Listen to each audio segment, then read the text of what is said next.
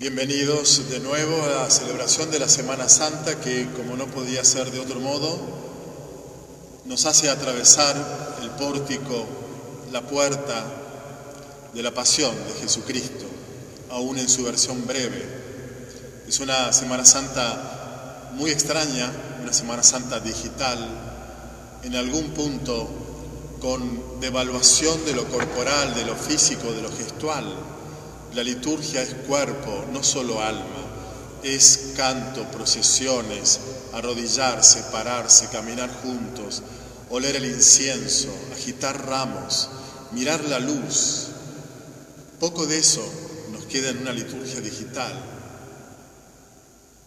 Ayer por la tarde, antes de la misa vespertina, suena el teléfono de la catedral y era una señora mayor que me preguntaba cómo poder participar recibir la bendición de sus ramos. Y yo traté de explicarle a esta persona cómo conectarse en Internet y después de una más o menos corta, pero quizás para ella larga explicación de cómo hacerlo, escuché su silencio y entendí. Entendí que no había entendido nada. Y después de ese silencio me preguntó, Padre, entonces este año, nos vamos a quedar sin ramos bendecidos. Los sacerdotes muchas veces solemos charlar entre nosotros, no comprendiendo del todo cómo el pueblo de Dios valora el ramo de olivo, poder tenerlo en sus manos, poder llevárselo a su casa bendecido por el agua, y necesitan que físicamente el agua los moje y moje sus ramos. Quizás los sacerdotes, algunos entre los que me incluyo, seamos demasiado racionalistas y creamos que la liturgia es palabra y no cuerpo, palabra y no carne. Pero la vida cristiana es palabra hecha carne.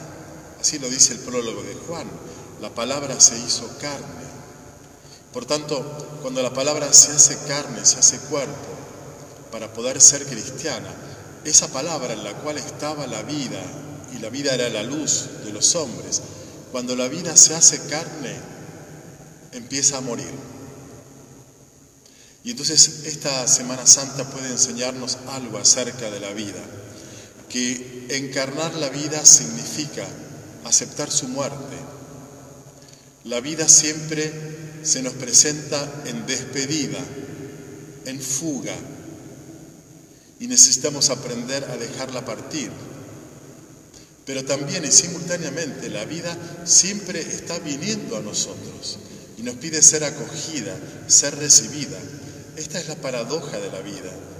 Una vida que incesantemente viene a nosotros para ser acogida, una vida que incesantemente parte fugitiva de nosotros para ser despedida. Y el arte de vivir tiene que ver con aprender a acoger y abrazar la vida, pero también aprender a soltarla y a despedirse de ella. Es un duelo dejar partir etapas de la vida, situaciones de la vida, pero mientras no dejemos partir esas etapas no podremos abrazar las otras etapas que vienen como un don. Esta mujer mayor le tocó en este fin de semana hacer un duelo. Este año no va a tener sus ramos benditos. Los ramos bendecidos del olivo la abandonaron. Quiere decir que detrás de esos ramos hay algo más que materia biológica. Hay una persona viva, es Cristo. Sus ramos son Cristo. De hecho, todos ponemos nuestros ramos en, el crucificado. Y por eso el duelo de no tener ramos es el duelo de no poder sentir la cercanía de alguien, no de algo. Esta mañana, al mediodía, toca la puerta de la catedral un hombre, salgo a su encuentro porque pedía hablar conmigo y estaba llorando, un hombre mayor. Lo conocía de algunas semanas atrás. Había venido a llorar conmigo el duelo por la pérdida de su mujer. Larguísimos años de matrimonio, culminados con su muerte. Y no podía reponerse de la pérdida de esta su amada, su mujer. Ya no estaba con él y la extrañaba. Hoy volvió y volvió con las mismas lágrimas y con la misma experiencia de ser abandonado, de estar solo.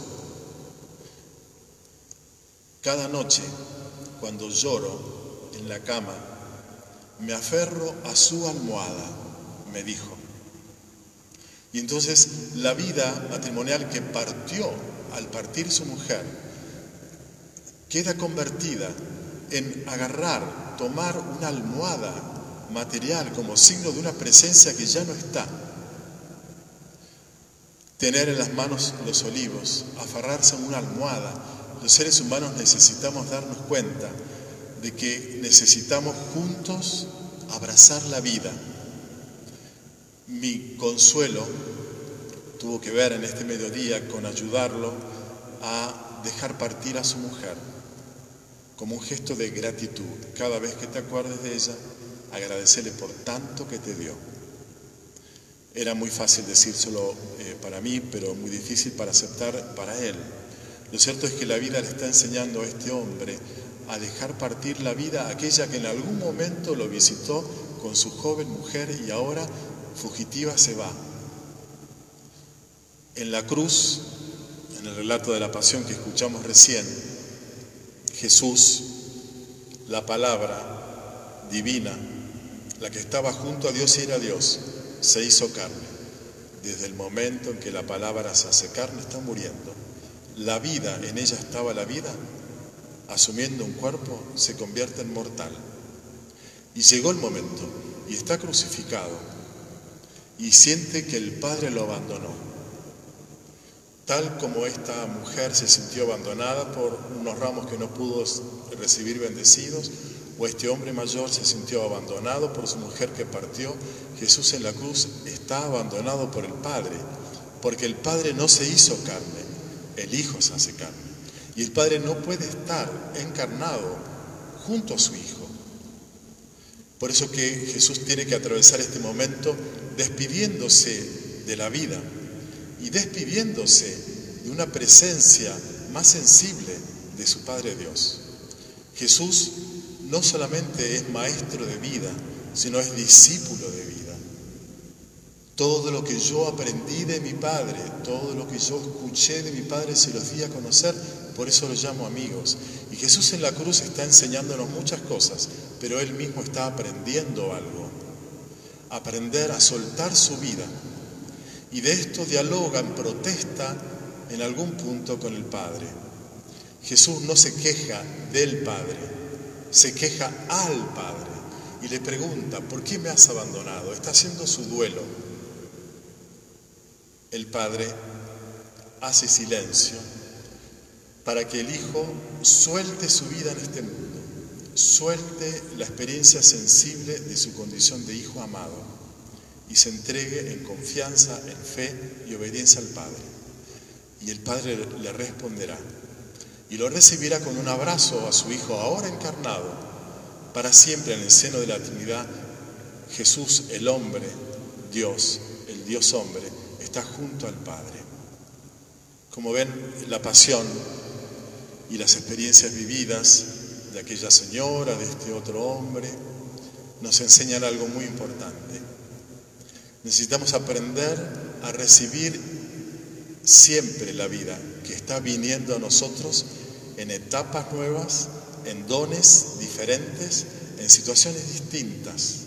La vida nunca nos abandona, viene a nosotros una y otra vez, con distintas formas pero incesantemente la vida se está yendo de nosotros. Y eso muestra que la vida nos trasciende y que no podemos capturarla, no podemos agarrarla y hacerla permanecer para siempre en nuestro poder y dominio. El arte de vivir tiene que ver con acoger la vida que se nos da, despedir la vida que nos trasciende. Alguna vez nos tocará también a nosotros vivir la experiencia de Jesús, que es morir agradecidamente soltar la vida que alguna vez en gratitud hemos recibido. Le pedimos al Señor entonces que en este tiempo de tanta angustia por tantas muertes, Dios reciba en su seno, con un abrazo de amor, a todos los que han partido por esta epidemia y que a todos los que seguimos vivos nos ayude a revaluar, a revalorizar el don de la vida. Y el modo de revalorizarlo es aprendiendo a acogerlo en gratitud, aprendiendo a soltarlo y a despedirlo en acción de gracias. Todo es don. Nos es dada la vida cuando la recibimos, nos es dada la trascendencia de una vida que nos sobrepasa y por eso se despega de nosotros.